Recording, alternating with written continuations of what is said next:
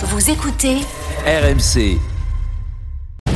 Et Verstappen va pouvoir triompher. La sixième victoire de la saison pour lui. Max Verstappen, neuvième victoire. Douzième victoire en carrière pour le pilote hollandais. Avouez que c'est étonnant et troublant, non? Quasiment une seconde d'avance sur Lewis Hamilton. Si notre fils, il a triché, il a voulu bien faire. C'est ça, faut, faut, faut vous mettre à sa place. Max Verstappen va devenir le 34e champion du monde de Formule 1 de l'histoire. Il a triché, il a triché. Bon, ben il leur fera plus, hein, tu leur feras plus. Et la victoire de Max Verstappen qui devient donc champion du monde. Quelle folie Mon fils, il a peut-être triché. Mais c'est pas une raison pour vous foutre de sa gueule. On va faire classer.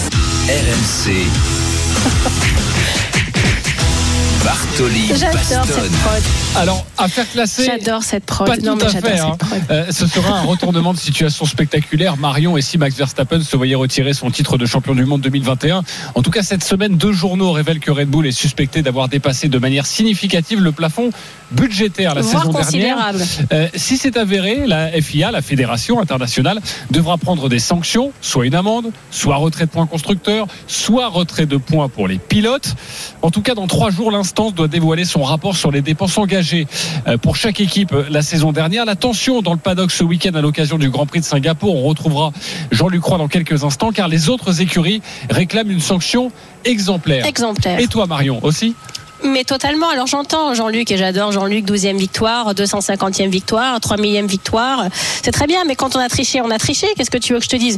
Et lorsque j'écoute quand même Toto Wolf, qui est pas totalement né de la dernière pluie et, et pas non plus euh, le plus mauvais tacticien qui existe, je comprends quand même très largement que c'est un impact extrêmement important de pouvoir dépasser les plafonds ou en tout cas d'essayer de truquer un petit peu les chiffres pour euh, rendre un bilan qui va passer à la commission mais qui est nettement falsifié. Donc euh, lorsque je lis les propos de Toto Wolf et qui dit que du personnel a dû être écarté, que la monoplace actuelle doit se contenter de pièces usées et qu'une écurie peut se permettre d'avoir dépassé les plafonds de manière considérable pour avoir une monoplace plus performante quand on sait à quel point la Formule 1 est faite uniquement de détails et de millisecondes à gagner. L'année dernière, au-delà du Grand Prix d'Abu Dhabi, Mercedes a probablement perdu le titre à Sao Paulo pour un millimètre de DRS. On parle de millimètres, on parle de millisecondes, on parle pas euh, de, dixième, de, de 10 secondes ou de une minute. Donc tout se joue qu'à des détails. S'il y a un règlement, je suis désolé, je suis désolé, mais ce règlement doit être appliqué à tout le monde et personne ne doit l'enfreindre. Alors, je sais très bien que ça reste utopique et que bien évidemment, Max Verstappen ne sera jamais déclassé et qu'il gardera son titre de champion du monde. Mais je trouve que ce blanc-seing octroyé à Red Bull pour relancer la concurrence et arrêter l'hégémonie de Lewis Hamilton, je trouve cette façon de procéder totalement inadmissible et ça me dégoûte.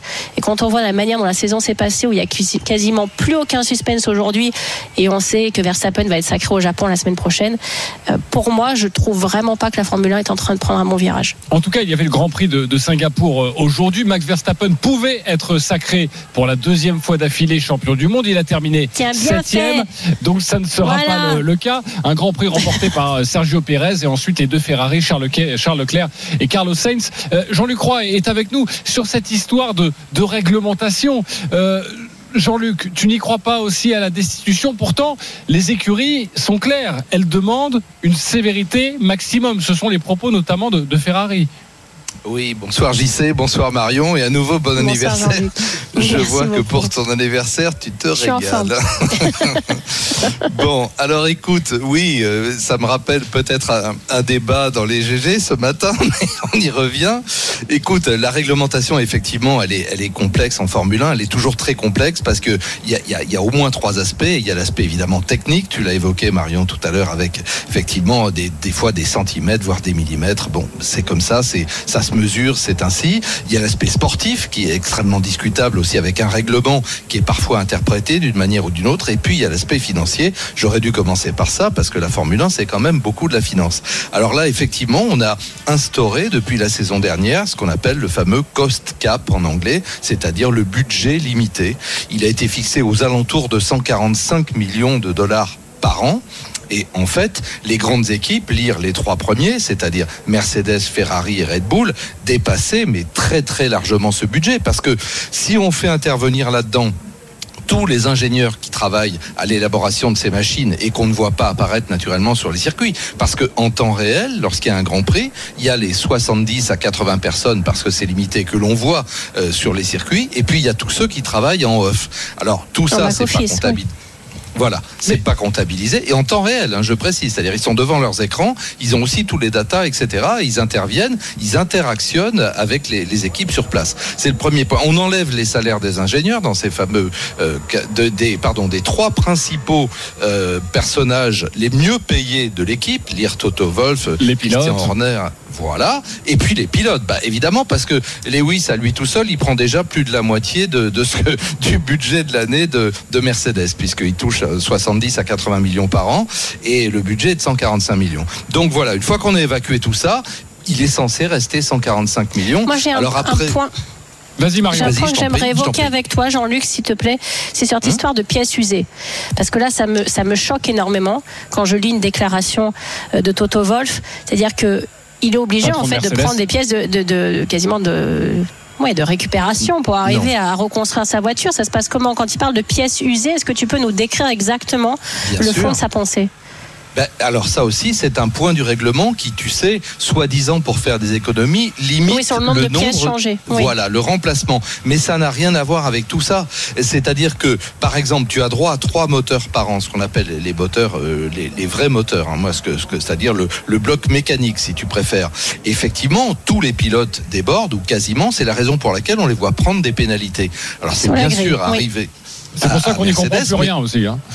Ben oui, mais c'est arrivé à Red Bull aussi, c'est arrivé à tout le monde. C'est-à-dire que dès que tu tiens, regarde, George Russell là est parti des stands parce que chez Mercedes, stratégiquement, on a décidé, comme il était mal qualifié, il était 11e sur la grille, on a décidé de lui changer ses pièces. Mais c'est pas pour des raisons de, de manque d'argent pour changer les pièces. Ça, c'est de la communication très bien faite par Toto Wolff, qui est quelqu'un d'intelligent, mais c'est pas du tout parce qu'on n'a pas les moyens de changer les pièces. Mais Jean-Luc, dans- dans c'est trois une jours- question de réglementation. C'est Jean-Luc, pour ça dans- qu'on. Oui. Dans trois jours, si la fédération internationale euh, a- chiffre à la pluie, dit bon bah à la pluie. Red Bull a dépassé. Red Bull a dépassé. euh, Oui. on, on peut croire vraiment à de vraies sanctions ou non Ils ne vont jamais revenir en arrière.